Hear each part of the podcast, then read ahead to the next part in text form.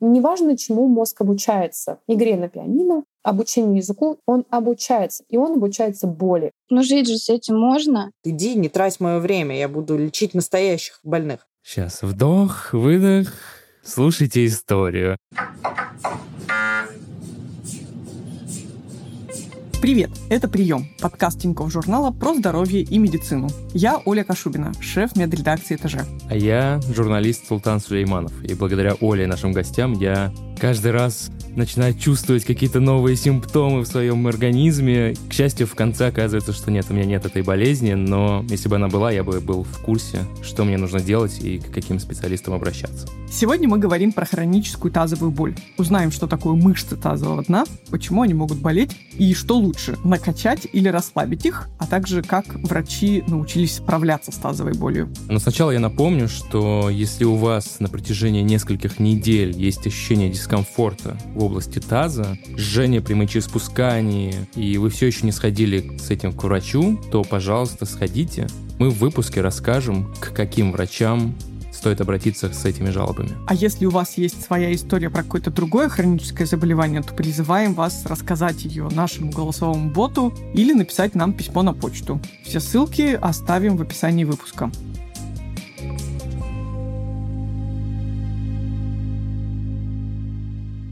Ну что ж, Султан, это, конечно, просто огромное поле для шуток, но я спрошу вначале серьезно. Что ты знаешь о тазовом дне? Ничего.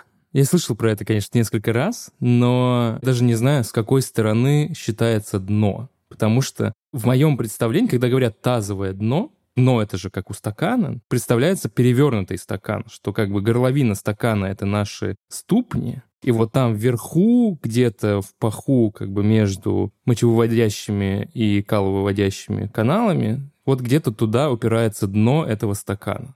Ну, на самом деле, ты вполне себе даже прав. То есть, как-то, видимо, проще представлять стакан как юбочку, то вот у него основание, оно какое-то должно быть, наверное, усиленное, да, потому что на нем висят, лежат все остальные органы нашего тела, и как-то логично, что оно должно быть довольно крепким, чтобы это все выдержать. Мы не можем сделать его каким-то пуленепробиваемым и очень прочным, потому что там есть куча физиологических процессов, как раз связанных с тем, что из этого дна что-то выходит, что-то туда входит. Ну, короче, оно должно быть проницаемым по важным поводам, но при этом также и прочным. Это, конечно, сложно. Мне тоже как-то всегда было интересно, а как вообще у нас все наши органы, они все равно весят, там печень только килограмм с чем-то весит. Как они не вываливаются вниз, вообще почему они не лежат на этом тазовом дне, а как-то вот висят, умудряются еще и держаться, и легкие, и сердце, и кишечник весь этот длинный, что они просто, ну, не свалились. И тогда я узнала, что вообще-то у нас есть давление внутри брюшной полости ниже атмосферного,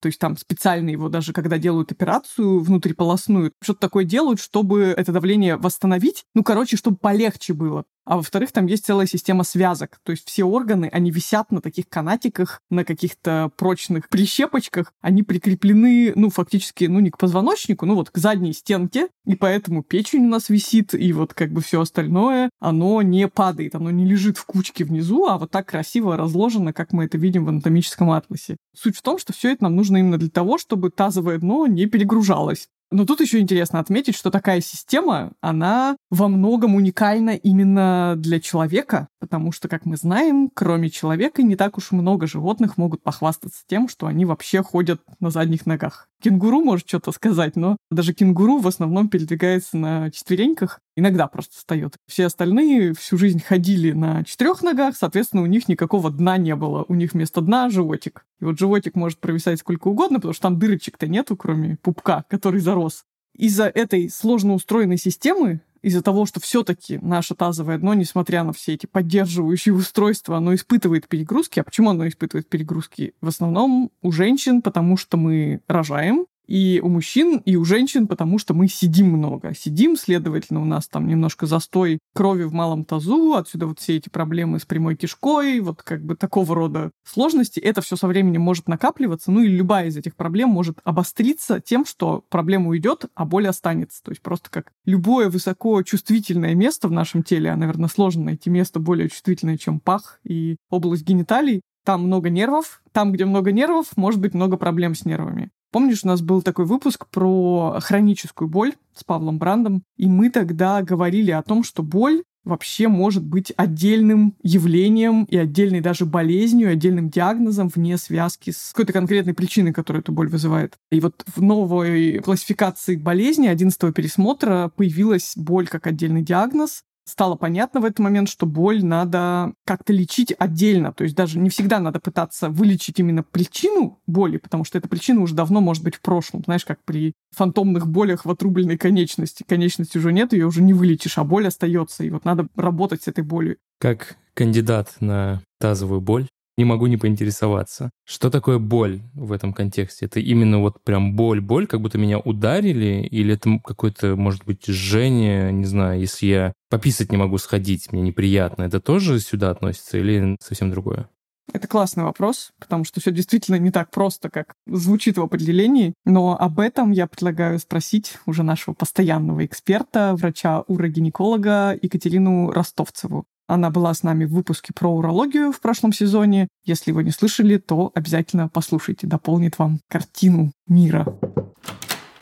Хронической тазовой болью считается боль в области таза в течение более чем трех и по некоторым определениям шести месяцев. А вот по последнему пересмотру, то ли 22 то ли 23 года, симптомы болезненного мочевого пузыря достаточно 6 недель. То есть если в течение 6 недель необъяснимо сохраняется какой-то дискомфорт э, в области мочевого пузыря, мы должны уже начинать думать про формирование тазовой боли. Это такая вот боль, когда мы уже все остальное вылечили, и у нас нет никакой другой причины, кроме как считать эту боль просто болью. И это всегда так называемый диагноз исключения. То есть это не говорит нам о том, что у человека с тазовой болью не может быть какой-то, условно говоря, другой болезни. То есть у него не может случиться настоящего цистита или настоящего поноса, эндометриоза, чего угодно, какого-то заболевания более традиционного. Это может быть и одновременно с тазовой болью. Если мы возьмем там классификацию тазовой боли, я боюсь соврать, сколько там разных синдромов. То есть, если даже грубо разделить, то есть семь компонентов тазовой боли. То есть, есть урологический, есть гинекологический, есть мышечный, нервный, сексуальный, есть органоспецифический. И по каждому этому подразделу мы можем еще разделить. Оль, раз Екатерина говорит про дискомфорт в области мочевого пузыря, циститы, даже поносы, Получается, я был прав, и речь не просто про боль, а про какие-то просто неприятные иные ощущения в области паха, которые тоже могут оказаться тазовой болью. Да, выходит, что так. Плюс ты, опять же, возможно, помнишь от нашего разговора с Павлом Брандом, когда мы говорим про хроническую боль, это редко вот то, что мы себе представляем, когда представляем, что нас там пырнули ножом. То есть это не какие-то острые, с ума сводящие ощущения, которые затмевают вообще все вокруг это некий действительно дискомфорт, который всегда с тобой. Тут, ну, видимо, зависит, да, от наиболее пораженного органа. Это может быть как жжение какое-то в области уретры, так это может быть просто ощущение, как говорят некоторые пациенты, ощущение внутренних органов. То есть в норме мы вообще понятия не имеем, что у нас там в малом тазу, что рядом с чем лежит, как они все расположены. А тут ты как будто чувствуешь их, как инородное тело какое-то. И, возможно, это не с ума сводящая боль, но это некое ощущение, которое отвлекает твое внимание. То есть ты все время думаешь, а что у меня там. Ну, то есть ты просто чувствуешь это и не можешь от этого отвлечься. Вообще, как человек, который уже третий сезон ведет медицинский подкаст, должен признаться, что про тазовую боль я не то чтобы много слышал. Оля, это какой-то новый диагноз, который раньше не было? Это действительно вещь, про которую говорили раньше сильно меньше. И даже в моей картине мира это не какая-то супер расхожая проблема, ну, про которую как бы ты всегда ее подразумеваешь, когда там говоришь про какие-то проблемы с тазовыми органами. Но сейчас об этом говорят все больше. Судя по всему, это проблема, которая там еще лет через пять перестанет вызывать вопросы как минимум врачей. То есть, если ты сам говоришь, что у меня там хроническая тазовая боль или тазовая боль, то надеюсь, что врачи хотя бы не будут переспрашивать тебя, что это вообще, это что, просто у вас болит в тазу или как. Но да, раньше людям, как правило, ставили неверные диагнозы, и часто врачи понятия не имели, куда отправить такого пациента. Хронический цистит, бактериальный вагиноз. Это вот два, наверное, таких самых популярных заболевания, под которыми маскируется тазовая боль. У мужчин это хронический простатит. Наверное, процентов 90 хронического простатита – это тазовая боль у мужчин. Есть прям заболевания, которые ассоциированы с тазовой болью. В гинекологии это традиционный эндометриоз. Так и считалось, что тазовая боль – это ищем эндометриоз. Сейчас, конечно, понимаем, что это далеко не всегда так. Сексуальное насилие, то есть какая-то сексуальная травма, может быть и неосознанная травма, то есть какие-то сложные абьюзивные отношения, прессинг со стороны, в том числе и родителей. Это особенно характерно для восточных стран, для мусульманских стран, где тема секса табуирована. Там очень много тазовой боли у женщин, у молодых женщин. Это может быть в том числе врачебная травма, так называемое насилие в родах и так далее. То есть когда в тазовом регионе происходит какая-то болезненная манипуляция с давлением, психологическим давлением. То есть это ломает не только физически, но и психологически. Когда наорали, сделали болезненную процедуру без анестезии, сказали, ты сама во всем виновата и вообще уйди отсюда. Из хирургических операций прям вот доказана связь тазовой боли, например, с установлением сеток, когда женщинам делают операции по поводу опущения тазовых органов, выпадения матки и так далее. Ставится специальная сетка, которая призвана эти органы держать. Одно время в США они даже были запрещены на какой-то момент именно из-за того, что они очень сильно провоцировали тазовую боль. У нас как раз есть войс от нашей слушательницы Леси про путь лечения циститов в кавычках и долгого поиска подходящего врача.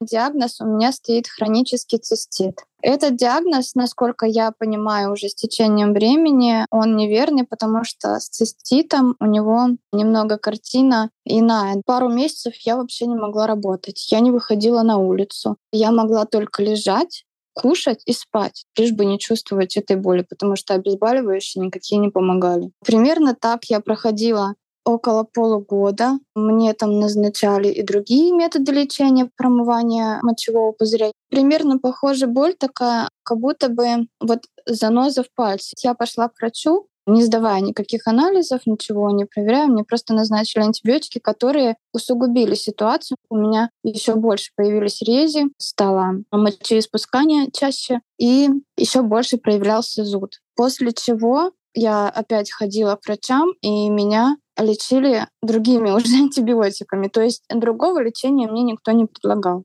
Я как-то пришла к одному из урологов, описывая эти симптомы, и он так посмеялся надо мной, говорит, ну жить же с этим можно, тебя же это не беспокоит. Я говорю, ну вот как с занозой в пальце жить можно? Можно. Но она же беспокоит, но она же все время напоминает о себе. Но врач так улыбнулся, сказал, ну попробуй, может быть, сексом с мужем займись. Может быть, тебе просто секса не хватает. То есть какой-то диалог, который совершенно не имеет никакого отношения к моим жалобам. Потому что на самом деле боль такая, в которой нет, скажем так, обезболивания, которая сопровождает тебя днем и ночью, психика очень от этого устает. Ну, я хочу сказать, что, ну, вот у меня циститы были не очень часто, может быть, там, ну, раз пять за всю жизнь. Наверное, это считается мало для женщин. И у меня это всегда проходило за один день. Волшебный порошочек, волшебная таблетка, и ты к вечеру об этом забываешь и очень рад. То есть ты понимаешь, что в твоей жизни все хорошо. И когда я думаю о том, что у кого-то это могло продолжаться не день, не два, не неделю, а месяцы, мне, честно говоря, страшно, потому что это похоже, кажется, на пытку, в сравнении с которой ты готов будешь все свои коды от банковских карт назвать тут же, только бы этого не испытывать или только бы это прекратилось. Я не знаю ощущения от цистита, но я не готов терпеть занозу в пальце месяцами, а уж тем более, если мне врач скажет, ну что, просто этим пальцем там что-нибудь где-нибудь поковыряйте, и все будет хорошо. Блин, я вообще им не буду ничего касаться. Какие там движения, вы что? Вернемся к Екатерине. Она упоминала, что тазовая боль — это диагноз исключения, и сразу кажется, что одного приема у врача недостаточно, что нужно как-то очень много времени, очень много походов к разным специалистам, чтобы все-все-все-все-все перепроверить. Такие, ну фуф, нет, ничего не подходит, это тазовая боль. Диагностика ни в коем случае не должна длиться месяцами и годами. На самом деле одного-двух приемов более чем достаточно, потому что сначала мы должны исключить, конечно же, простые причины боли. Как на любом приеме, у всех заболеваний есть достаточно четкие критерии диагностики. Для этого могут потребоваться да, какие-то дополнительные исследования, анализы, но все это можно сделать в течение недели. И иногда бывает, что я прям на приеме вижу, что здесь тазовая боль, но все-таки мы обязаны смотреть на то, что, может быть, у человека есть какая-то более простая, более очевидная причина, и не надо нам вдаваться в какую-то глубину. Если мы исключили простые причины боли, мы, конечно же, должны думать про тазовую боль. И здесь есть тоже свои алгоритмы обследования. Мы должны посмотреть и мышцы тазового дна, мы должны посмотреть чувствительность, мы должны поискать триггерные точки в мышцах. Есть специальные диагностические тесты там, на защемление нерва. Есть определенные критерии, в том числе и у тазовой боли. Проблема существует в том, что действительно очень часто пациенты попадают к другим специалистам, которые либо не знакомы с тазовой болью, вообще, либо, не знаю, почему-то не хотят этого делать, и начинаются вот эти многие месяцы каких-то непонятных обследований. Тревожные пациенты часто сами инициаторы этих обследований, потому что многим пациентам очень тяжело смириться с диагнозом тазовая боль, даже если им кто-то об этом сказал. Пациенты вынуждают врачей проводить многочисленные, иногда болезненные, сложные процедуры. Это вот один из критериев установления такого заболевания. То есть таким людям недостаточно сказать, что все, мы дальше не будем ничего искать, мы будем лечить уже вот эту проблему. Нет, они будут продолжать, в том числе, что они будут продолжать делать себе операции в надежде на то, что какая-то следующая операция избавит их от боли. Не то чтобы я хочу выступать адвокатом врачей, которые футболят пациентов с какими-то сложными жалобами, но действительно я понимаю врача, который может теряться и начать как-то, ну, не с того конца спрашивать. То есть начинать вообще там спрашивать, не знаю, как у вас вообще жизнь складывается, что-нибудь такое. Но при этом же я могу только представить себе боль человека, уже боль душевную, эмоциональную человека, который пришел не с самой простой проблемой, который уже дико задолбался это лечить и искать способ себе помочь, а врач вместо того, чтобы войти в положение и побыть эмпатичным, он, ну, либо начинает его отбревать, или начинает гонять его по кругу, как бы не доверяя результатам всех предыдущих обследований, ну или начинает вообще уходить от верной траектории, которую пациент уже нащупал. То есть он как бы уже по всем источникам понял, что у него, скорее всего, тазовая боль и хочет понять, кто ему поможет с реабилитацией. А врач говорит, ой, слушайте, давайте все-таки антибиотик попробуем попить. Кажется, это все-таки цистит. И ты такой думаешь, да блин, зачем я проделал весь этот путь, если ты меня вообще, блин, не слышишь? Иногда я себя ловлю на том, что я веду себя похожим образом, когда я прихожу к врачу и с какой-то болячкой, которую мы уже там перепроверили с другими врачами, и он такой смотрит выписку, какую-то рандомную страницу моей медкарты, и такой, а, ну у вас же там это, на ступнях были. И я такой, сейчас, вдох, выдох, слушайте историю. Что в аптечке? Что там?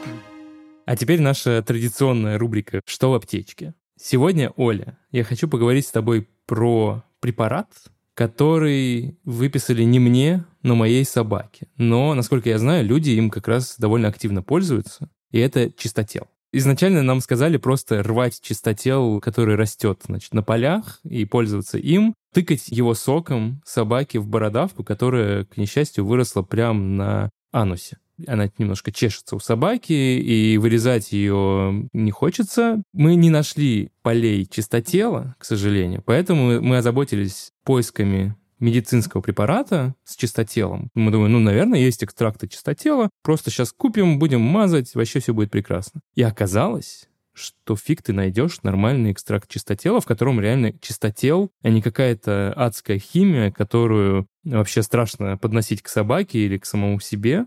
Почему так?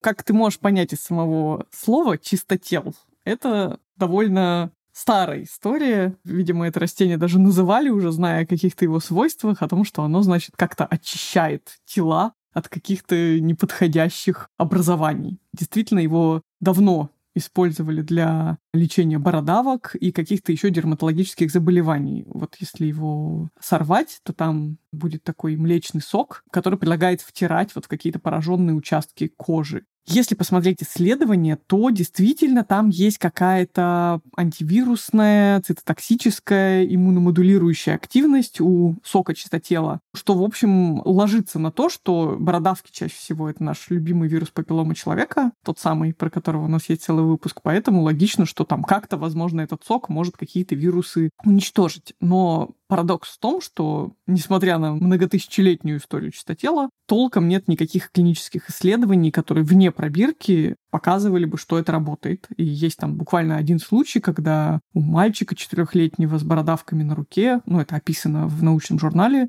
соком чистотела, нанося его два раза в день, получилось удалить бородавки. Но факторов слишком много. Это что там конкретно в конкретном растении содержится, мы предсказать не можем, просто в силу того, что там это зависит от сезона, места произрастания и так далее, и так далее. Более того, мальчика эту бородавку мазали чистотелом несколько месяцев любой дерматолог тебе за один визит удалит все, что угодно. Конечно, может быть, это чуть дороже, чем просто пойти во двор и сорвать травку, но если тебе она так не нравится, эта бородавка, то просто сделай это и не мучай себя два месяца сбором чистотела, тем более, что, как ты правильно заметил, он не везде растет. Таким образом, никаких клинических причин использовать чистотел нет. Но Парадокс в том, что я часто слышу о том, что чистотелом кто-то себе что-то пытался выжечь. Я все недоумевала, потому что, ну, вот судя по этому клиническому исследованию, чистотел там два месяца надо им что-то мазать, чтобы что-то прошло. Как люди так легко себе выжигают кожу чуть ли не до ожогов и рубцов? Как это возможно? И тут действительно вскрылось интересное. Оказывается, косметические средства с чистотелом не содержат никакой чистотел. При том, что косметические средства с чистотелом в России разрешены, не запрещены, но средство от бородавок, которое может называться как-нибудь типа супер чистотел,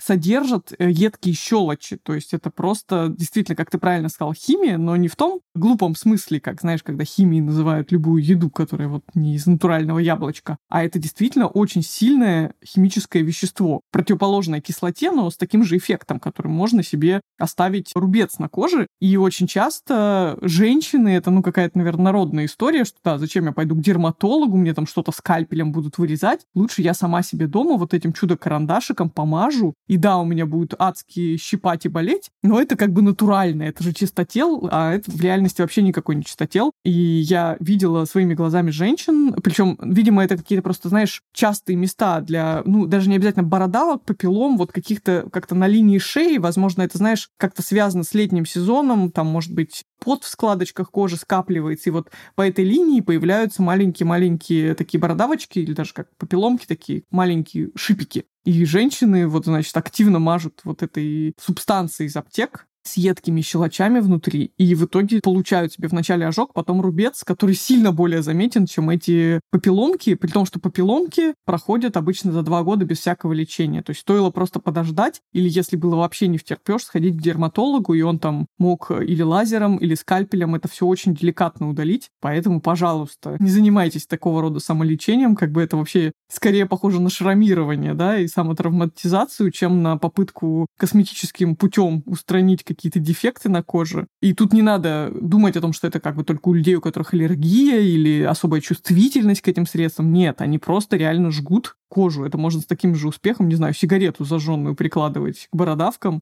Поэтому, в общем, я сильно против чистотела в том виде, в котором он продается в аптеке. Ну а что касается растения, то, ну, кажется просто заморочено и неэффективно. Что ж, если бородавка на попе моей собаки все-таки пройдет после того, как я буду тереть ее чистотелом, то у научного сообщества появятся два примера. Четырехлетний мальчик с бородавками на руках и собака султана с бородавкой на попе. Екатерина описывает так много разных симптомов, что становится интересно, какие врачи обычно участвуют в лечении хронической тазовой боли. Тазовая боль всегда требует нескольких специалистов. С одной стороны, это будет врач, что называется, специалист, либо уролог, либо гинеколог, либо проктолог, ну, в зависимости от того, где основная проблема это почти всегда будет какой-то физический терапевт, который будет заниматься с мышцами тазового дна, потому что мышцы добавляют и иногда становятся ведущим генератором этой боли. И практически всегда это будет психотерапевт. Если боль длится долго, то меняется психологическое восприятие этой боли. Любая длительная болезнь, любая, она будет провоцировать и депрессивные состояния, она будет поддерживать тревогу. Есть такое понятие, которое называется центральная сенситизация, то есть, грубо говоря, когда любая боль длится долго, в головном спинном мозге формируются очаги этой боли, которые начинают эту боль уже генерировать вообще без участия каких-то других органов. Мы можем тут сколько угодно расслаблять тазовое дно, лечить циститы, давать обезболивающие или что-то еще. Пока он будет реагировать на стресс спазмом мышц тазового дна, ничего не получится. И без работы с психотерапевтом, иногда без применения психоактивных препаратов, тоже ничего не сработает. То есть мы должны всегда действовать сообща, должна работать команда. Хорошо, если он попадет к специалисту по тазовой боли, который не будет обесценивать его боль и не будет говорить, что ты все придумал вот посмотри, вот тебе результаты анализов, у тебя ничего болеть не может. Иди, не трать мое время, я буду лечить настоящих больных. Хорошо, если он попадет к специалисту, который его поймет и попытается ему объяснить, как эта боль формируется. Почему мы не можем вырезать вот этот болезненный орган? Потому что боль, она уже сформировала вот какие-то другие очаги. Не все пациенты готовы это принять, и действительно, болит-то у них по-настоящему. В итоге Лесе повезло попасть к грамотному врачу где она посмотрела мои анализы и сказала, что это был просто катастрофический какой-то метод лечения. Рассказала примерно перечень некоторых заболеваний, которые сопровождаются такими же симптомами, но никакого отношения не имеют к хроническому циститу. Сказала поработать э, с расслаблением мышц тазового дна.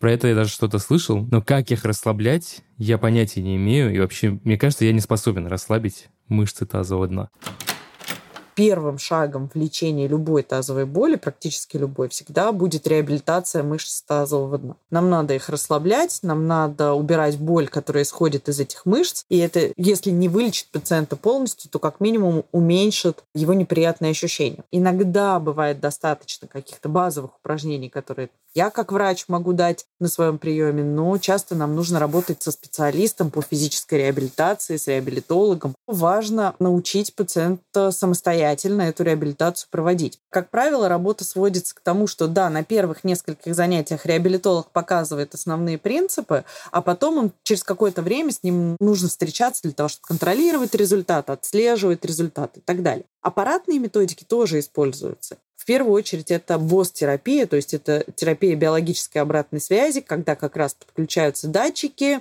человек сокращает мышцы тазового дна, и на аппарате видно, насколько хорошо он их сокращает, и самое главное, хорошо их расслабляет. И БОС-терапия, наверное, единственная из всех аппаратных методик, которая имеет достаточно серьезную доказанную эффективность. Что касается всяких там методов физиотерапии именно вот в привычном нам понимании, когда это какие-то магниты, электростимуляции и так далее, это только в качестве вспомогательных методик может использоваться. Само по себе без реабилитации вот такой, которую пациент будет делать самостоятельно, это работать не будет. Многие проблемы, которые находятся в мышцах, то есть триггерные точки, участки спазма мышц тазового дна, находятся довольно глубоко в тазу. Снаружи до них не добраться. Наиболее эффективный получается, когда массаж проводится у женщин через влагалище, у мужчин через прямую кишку. Я уж не говорю о том, когда человек пытается самостоятельно себе палец ввести в прямую кишку или во влагалище. Мало того, что шея потом затечет и придется еще шею лечить, так ну просто физически не достать. И были придуманы специальные устройства, они называются тазовые палочки, то есть такие изогнутые инструменты, как правило, из силикона, иногда из стекла, там, из какого-то медицинского материала, которые вводятся во влагалище или в прямую кишку, и ими добираются как раз до тех спазмированных мышц и фактически э, разминают стали использовать для этой цели вибраторы. И это очень мега удобно, потому что вибраторов много разных. Они изогнутой формы, они есть тонкие, размером с безымянный тонкий палец, то есть прям вообще. Ими удобно добираться до триггерных точек, плюс у них есть вибрация. Вибрация часто позволяет облегчить э, боль, и плюс многие из них можно использовать в воде, в ванне, в теплой ванне, вообще в целом в тепле гораздо легче расслабить мышцы тазового дна, и это позволяет пациентам работать со своими мышцами. То есть здесь мы используем вибраторы не с целью получения оргазма, хотя это, в общем, не возбраняется, а именно вот с целью массажа, и это отличный способ. Ну что, Султан, кажется, мы добрались до интересного места в нашем подкасте, где мы наконец-то завели речь о секс-игрушках. И, честно, для меня тоже большое удивление, что, оказывается, некоторые из них используются вне сексологии и даже как будто вне связи с сексом прямой. Получается, что реально ты можешь пойти в секс-шоп с гордым видом и сказать, что вообще-то я тут тазовую боль лечу, а не то, что вы подумали. Дайте мне самый большой вибратор. Да, я подумал, что теперь ты можешь не убирать секс-игрушки, когда приходят гости, и говорить, ну, это медицинские приборы, не переживайте. Вообще, конечно, сеттинг, вибратор, горячая ванна все это намекает на то, что бывает, наверное, не просто остановиться на только лечении, и довести дело до оргазма. И тут меня немножечко тревожит на самом деле, потому что, не знаю, Оль, как у тебя или вообще как у людей, не очень репрезентативная, может, выборка, но у меня, мне кажется, все мышцы начинают дико сокращаться в момент оргазма, и это как будто бы немного противовес расслаблению. Ты так расслаблялся, расслаблялся, потом раз, и ты такой, опа, во время оргазма происходит максимально сильное сокращение мышц тазового дна. Человек не может произвольно с такой силой сократить мышцы тазового дна, с которой они сокращаются во время оргазма. И после этого происходит рефлекторное максимальное расслабление мышц. Ну, потому что мышца потратила свои ресурсы, и она входит в расслабление. Поэтому в целом оргазм – это хорошо. У некоторых людей, склонных к спазму мышц тазового дна, примерно через 12-24 часа после оргазма эти мышцы уходят в сильнейший спазм, еще более сильный. У мужчин это, как правило, прям сразу происходит, то есть в момент семяизвержения возникает резкая боль, это как раз связано со спазмом мышц. И вот здесь есть специальные приемы, как до полового акта расслабить мышцы, как после полового акта сделать какие-то упражнения для того, чтобы избежать этого спазма, во-вторых, с ним справиться, если он все-таки произошел. Если бы у меня был выбор, я бы все-таки, наверное, выбрал второе, чем первое, как бы, чтобы оргазм состоялся нормально, а потом через полдня, день пострадаю, ничего страшного никогда не отсчитывала 12 часов после секса, чтобы прислушаться к своим ощущениям, что со мной сейчас происходит. Я уже успеваю обычно к этому моменту забыть о том, что что-то там такое было полдня назад. Но вообще интересно, я, знаешь, вспомнила сразу наш выпуск подкаста про секс, про либидо, и о том, что нам эксперт говорила, что надо обязательно увеличивать прелюдию, что женщинам надо много времени, чтобы, собственно, подготовиться к сексу, и тогда это будет по-настоящему приятно. И вот тут, кажется, подобный сценарий, и только еще в усиленном режиме, нужен для людей с тазовой болью, потому что для них подготовка к сексу — это не просто способ улучшить его качество, а это просто необходимость, потому что если правильно не подготовить свое тазовое дно к сексу, то просто будет очень больно. А следовательно, это надо перестраивать вообще всю сексуальную жизнь. Во-первых, я даже не представляю, как это все осуществить, если у тебя новый партнер. Но даже с постоянным партнером надо договариваться, менять какие-то привычки, готовиться. И вот Леся нам как раз рассказала, как трудно было общаться со своим постоянным партнером это был сложный момент. Мы с супругом это обсуждали. Было принято решение, что пока я не могу, я не могу. Ну, что сделаешь? Как бы через это переступать было невозможно, через боль какую-то и заниматься сексом. Он, конечно, устал очень от того, что у меня было постоянно такое больное состояние. И когда врачи разводят руками, я тут лежу больная, и ему, естественно, это все нервничалось и не нравилось. Потом уже, когда я сходила к гинекологу, она порекомендовала мне вагинальный массаж перед половым актом, ну, чтобы хоть как-то начать половую жизнь. И это мне действительно тоже помогло. Постепенно, по чуть-чуть у нас все получилось. Секс сейчас вернулся в жизнь, так же, как и был раньше после полового акта я сразу там э, иду, делаю массаж, там гигиену, да, сразу соблюдаю все обязательно перед половым актом. Если раньше это можно было сделать невзначай, то сейчас уже так нет. Обязательно душ у партнеров, обязательно там массаж, обязательно долгие прелюдии, чтобы расслабиться и психологически, и физически. И секс, конечно же, недолгий. Я не позволяю уже долгий секс, то есть это буквально там 5, 10, 15 минут. После него обязательно тоже гигиена, обязательно смазка и расслабляющие упражнения, ноги кверху или в позе лягушки. Слушай, как интересно закольцевалась история Леси. Сначала мы говорили про то, что врач ей говорил, ну, попробуйте позаниматься сексом, как бы все пройдет, наверное. А заканчивается тем, что сам секс требует длительной предварительной подготовки, разминки, массажа, контроля за длительностью, процедур после. То есть все наоборот. Все не то, чтобы секс тебя вылечит. К самому сексу еще нужно дополнительно приложить усилия, чтобы половой акт прошел без сильного дискомфорта. Да, что секс это какая-то привилегия, знаешь, для тех, кто смог как-то организовать свою жизнь с тазовой болью. Это звучит пугающе, но вместе с тем мне хочется выразить большой респект Лесе и ее партнеру, потому что, насколько я могу представить, и вообще, конечно, у меня нет никакой точной статистики, но я легко представляю, что женщины с недиагностированной, нелеченной, неконтролируемой тазовой болью чаще всего просто говорят своим партнерам, хватит, никакого секса у нас больше не будет, мне очень тяжело, очень больно. Особенно легко я могу это представить в случае, когда у женщины тазовая боль появилась после родов. Ну, то есть она говорит, я через такое прошла, никакого секса мне больше не нужно. И потом это состояние у нее начинает тянуться годами, и просто внезапно оказывается, что семья живет без секса уже много лет. И там потом или распадается, или продолжает так жить, и вопрос даже не поднимается никак. Екатерина уже упоминала реабилитацию, которая нужна людям с тазовой болью. Давай поговорим немного про это. Что в собой представляет такая реабилитация?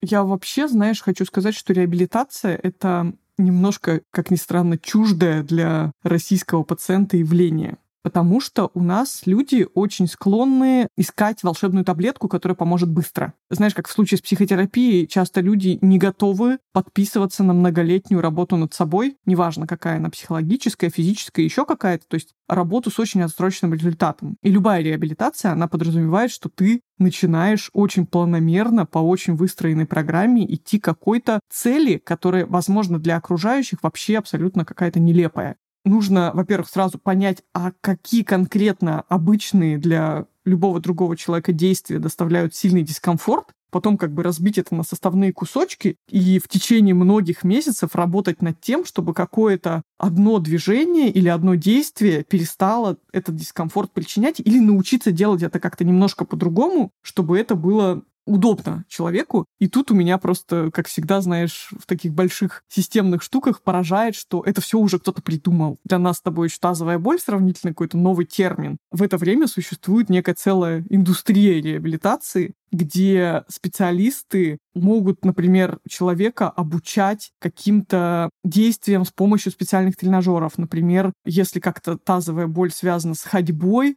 этот человек будет на специальном там стейпере, каком-то велотренажере поднимать определенным образом ноги, тренировать какие-то свои мышцы или там двигать корпусом, если речь идет об уборке, ему, например, убираться дома больно из-за того, что у него таз болит, то вот он учится как-то это делать, осознавая мышцы, контролируя их, чтобы ему было комфортно и чтобы он какие-то абсолютно простые для другого человека действия смог выполнять легко. Подробнее с вопросами реабилитации нам помогла разобраться Татьяна Шмакова, врач-реабилитолог во втором поколении. Ее отец – врач по спортивной медицине и мануальный терапевт, и она тоже собиралась идти по этому пути, но после родов Татьяна столкнулась с тазовой болью сама и начала углубляться в эту тему. В итоге вместо того, чтобы быть спортивным врачом, она начала заниматься тазовой реабилитацией. Татьяна рассказала, какие пациенты попадают к реабилитологу. Базово ко мне приходят люди, которые психоэмоционально уже очень заведенные, что напрямую влияет на их состояние. Это может быть какой-то успешный мужчина, у которого важная должность, который много стрессует, к сожалению, у нас не принято мужчинам пока что проживать свои эмоции, поэтому они все держат в себе. И вот они начинают зажиматься, думая, что это простатит, а на самом деле может быть история с мышцами связанная. Или, опять-таки, это какие-то действительно воспалительные заболевания мочевого пузыря, простаты. Но самое интересное — это травмы. Например, много переездил на велосипеде, много переделал упражнений Кегли, или, например, неудачно наприседался или просто ударился паховой областью, или на копчик. И это все бамса вызывает тазовую боль. Женщины здесь вообще просто абсолютно разные категории могут быть. Тоже может быть стрессовая деятельность как-то влиять на их мышечный компонент. Также может быть травмы, роды. Или, например, это могут быть хронические длительные заболевания. И более того, это могут быть человек, у которого, например, какое-то просто вздутие, дискомфорт, и все вот это перерастает. И отдельно хотелось бы выделить такую очень важную категорию людей, которые перенесли психоэмоциональные травмы, связанные с половым актом, насилием и все в таком духе. И это все разные причины, а симптоматика плюс-минус будет одна — тазовая боль во всех ее проявлениях. Так интересно, когда Татьяна сказала про психоэмоциональные травмы, которые могут привести к тазовой боли, я вспомнила ситуацию, которая у меня буквально пару месяцев назад произошла. Это не было ничего страшного, это просто был очень непростой день, и я кому-то из друзей в шутку сказала, что для меня это было таким напряжением и стрессом, что я вечером просто не могла сходить в туалет, помочиться, просто потому что, ну вот, я не могла расслабиться. Просто, то есть я чувствовала, что хочу в туалет, и не могла этого сделать. Заняло у меня несколько минут, чтобы как-то так просто подышать и все-таки сделать это. Кажется, это вот именно оно. То есть это ситуация, когда у тебя реально все мышцы так сильно в тазовом дне сжимаются от стресса, что вот ты не можешь их потом рожать. При том, что я всегда, честно говоря, думала, что проблема с тазовым дном — это когда мышцы супер расслаблены, но могу только представить себе, во что они превращаются у человека, который живет в какой-то травмирующей ситуации, например, годами. И для него это постепенно становится нормой, и там мышцы, знаешь, такие становятся, как у бодибилдера, только не в том месте, в котором хотелось бы. Только пережив стресс, Оля Кашубина может почувствовать то, что чувствует каждый мужчина с эрекцией. Как проходит лечение у реабилитолога? Какие здесь есть техники? Физическая терапия, по-русски ФК, стоит практически на первом месте в лечении вот этих проблем. К моему пока что сожалению, у нас еще нет такой преемственности и понимания у врачей, а тем более у пациентов, зачем вообще это не надо? Что, я что, подышать дома не могу? Зачем я должен за это деньги платить? Дыхание, оно нам, собственно, и позволяет расслаблять мышцы тазового дна. Это первое и просто базисное упражнение, которое я обучаю порой до 40 минут. Я учу человека просто дышать с расслаблением. Он настолько зажат, что не может. И здесь это нам очень сильно сыграет на руку, как можно быстрее вот это восстановление диафрагмального дыхания, хорошего дыхания позволит ему вернуться. Плюс какие-то массажные техники, работа с животом. Неважно, чему мозг обучается. Игре на пианино, обучению языку, он обучается, и он обучается боли. То есть боль уже становится как норма, и организм под это подстраивается с вот этой адаптацией, то есть с мышечными напряжениями, вплоть до того, что у человека меняется даже позы. Возможно, даже в этот момент ему не так больно, но он уже привык вот так или вот так сидеть. С этим работать самое сложное. Долго и упорно моя задача переобучать организм, что двигаться вот так — это нормально, что вот так вот будет не больно. Я как учитель для тела, можно сказать. С этим понятно, но а как вообще происходит прием? Что он собой представляет? Первичный прием у меня идет полтора часа чтобы разжевать, объяснить, показать, обучить. И в целом моя вот эта вовлеченность, она очень успокаивает людей. Мне кажется, порой пациенты мне говорят, что Татьяна, вот знаете, мы с вами вот поговорили, мне уже стало легче. Я как психотерапевт по сто 500 раз возвращаю в тело. Что вы чувствуете, где вы чувствуете, как это чувствуете. И вот это описание и то, что чувствует пациент, все вот это дает мне понимать, двигаемся мы в верном направлении или он делает что-то не так. Если он делает расслабляющее дыхание, ему становится хуже, с большей долей вероятности он делает что-то не то. То есть он, скорее всего, натуживается вместо того, чтобы мягко расслабиться. То есть это все такие маленькие сложные детальки одного большого пазла, что вот действительно приходится очень долго объяснять все вот это, чтобы человек точно усвоил и понял, что действительно, да, вот мне сказали делать так и ощущать то-то. Это похоже? Не похоже. Так, может быть, вот так вот попробуем? А, да, вот так вот это похоже на те ощущения, которые мы воспроизводили на уроке. Вот это важно, запомнить правильные ощущения, чтобы человек смог сам их потом воспроизвести. Еще интересно, как реабилитолог, не вселившись в тело пациента, пока это невозможно, может понять, какие упражнения ему нужны. Подбор упражнений — это такая работа, как подбор лекарств. Мало того, что мне надо подобрать нужное упражнение, как нужное лекарство, так мне его надо дозировку подобрать. То есть не усугубить, не обострить проблему и сбалансировать ее.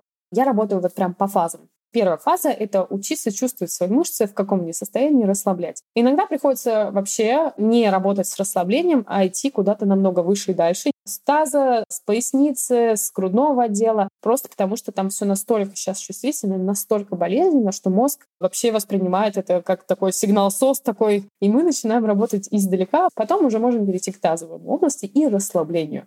Вторая фаза — это как раз-таки обучение движению без подключения мышц тазового дна, активного, без зажимания. Здесь мы учимся приседать, шагать по лестнице, бегать, прыгать, и все это, чтобы было комфортно. И дальше уже третья фаза, мы уже переходим к каким-то укреплениям. То есть если у человека дополнительно там проблемы со спиной, с ягодицами, с тазобедренными суставами, мы делаем специфичные упражнения, опять-таки, чтобы не обострить старую проблему кажется, шарлатаны, которые слушают наш выпуск, они уже потирают ручки и готовят новый марафон, борьба с тазовой болью через дыхание маткой и вот это вот все. Грозит ли нам такое? Не удивлюсь, если грозит, потому что вот эти блогеры-шарлатаны, которые про дыхание маткой, они, во-первых, ну, я хочу сказать, что они только в России есть, потому что это и, по-моему, Гвинет Пелтроу, преснопамятная тоже во всем этом своем суперкорпорации губ, по-моему, это пропагандирует. Ну, как минимум, там есть какие-то паровые ванны для матки, значит, наверняка и дыхание тоже есть. Но у нас в культуре это еще как-то завязано на всякой славянской тематики. То, что женщины должны ходить в юбке, значит, длинной колоколом, видимо, без трусов как-то, чтобы, то есть, дышать маткой в траву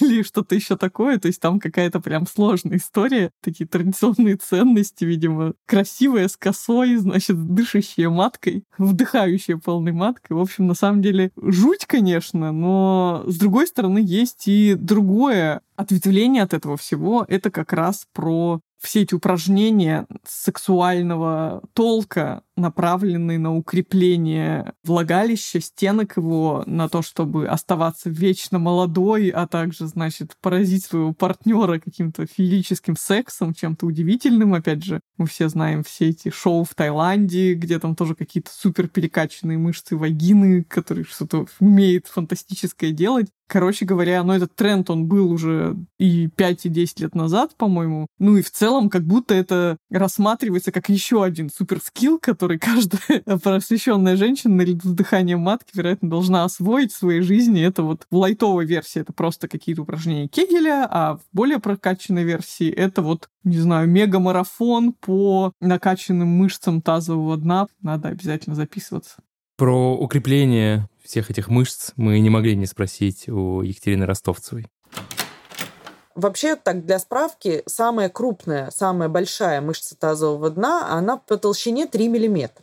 То есть это очень-очень маленькие, очень слабые мышцы, которые по своему строению, по своей физиологии предназначены для статической нагрузки. То есть это мышцы, которые должны все время быть в каком-то базовом тонусе, но они не предназначены для удержания предметов во влагалище, для выпивания жидкости влагалищем или создания какого-то вакуума во время полового акта. То есть это совершенно не их задача, у них физиологическое строение другое. Поэтому вот эти попытки накачать мышцы приводят э, чаще всего к тому, что мышца это устает и входит в спазм. Накачать мышцы не проблема, а расслабить огромная проблема. Даже какое-то исследование проводилось, по-моему, в Сингапуре, что какой-то очень небольшой процент женщин, чуть ли не 14 из 100, смогли правильно выполнить упражнение Кегеля после устных инструкций. Желательно, чтобы специалист проконтролировал правильность выполнения. То есть даже когда женщинам давали картинки, подробные инструкции, тщательно объясняли, как это нужно правильно сделать, правильно делают единицы. Базовая рекомендация для всех, кто столкнулся с тазовой болью, это забыть про упражнения Кегеля и больше их не делать никогда, кроме как их будет контролировать в этом их реабилитолог.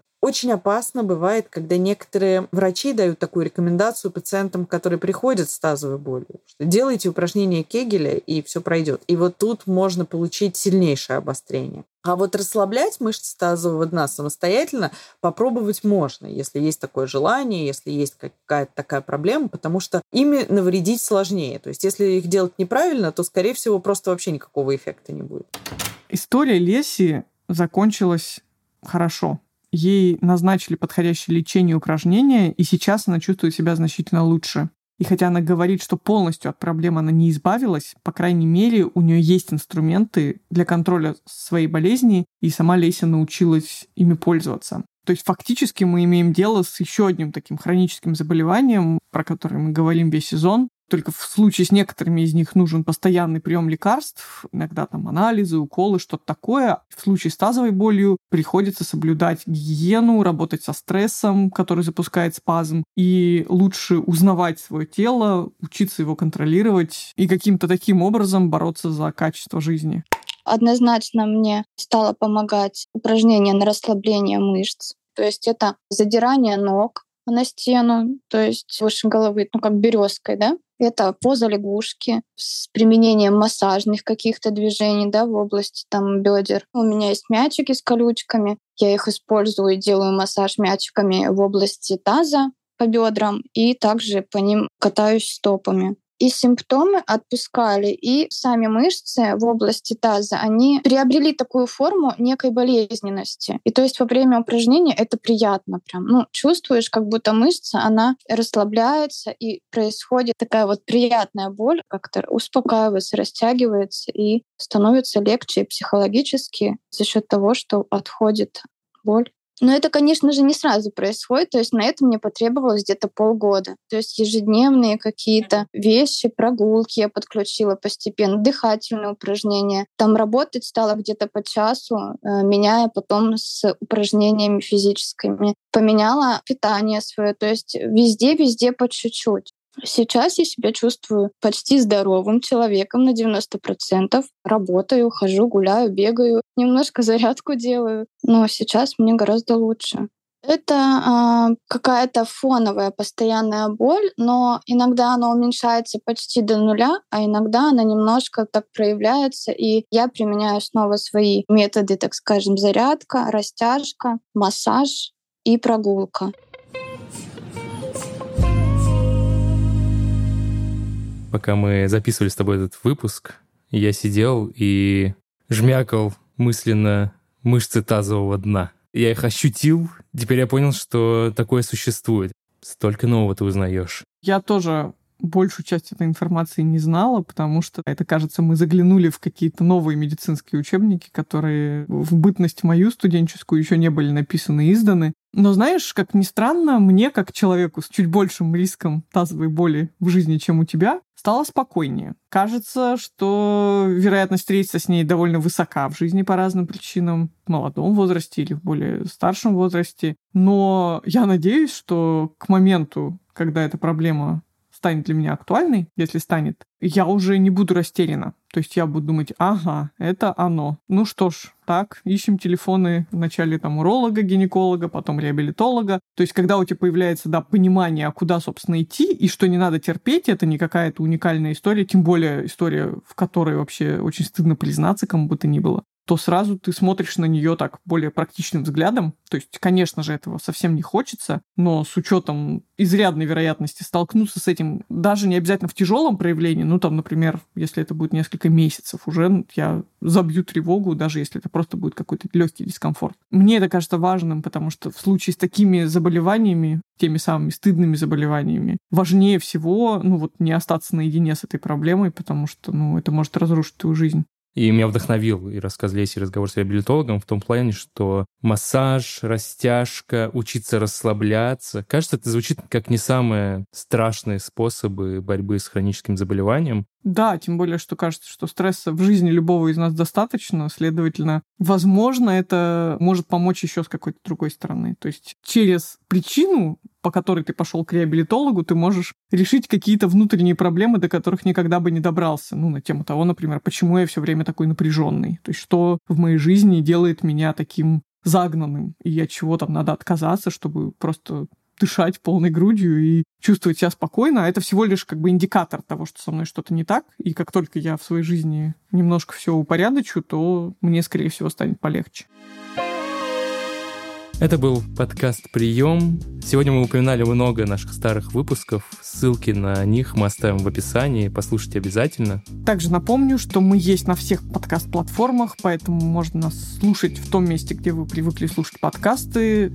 Только, пожалуйста, не забывайте ставить оценки и писать комментарии, если они у вас появляются. Мы все это всегда читаем и очень радуемся обратной связи. Да, если у вас есть своя история хронической болезни, которой вы бы хотели поделиться в нашем подкасте, подкасте, а у нас весь сезон посвящен хроническим заболеваниям, запишите нам голосовое сообщение в бот, ссылка на него тоже есть в описании, или напишите нам на почту подкаст собакатинковjournal.ru. В следующем выпуске поговорим внезапно про старость как про отдельное состояние, и то ли болезнь, то ли не болезнь, а наоборот самое классное время в жизни. Попробуем разобраться с тем, что медицина может предложить нам против старения, я в 30 лет считала, что моя жизнь закончилась. Вы можете спросить, вы как сами готовите? Да, да, вот все делаю сама, говорит пациентка. Ее дочь говорит, что когда ты последний раз сама готовила, мама, ты помнишь?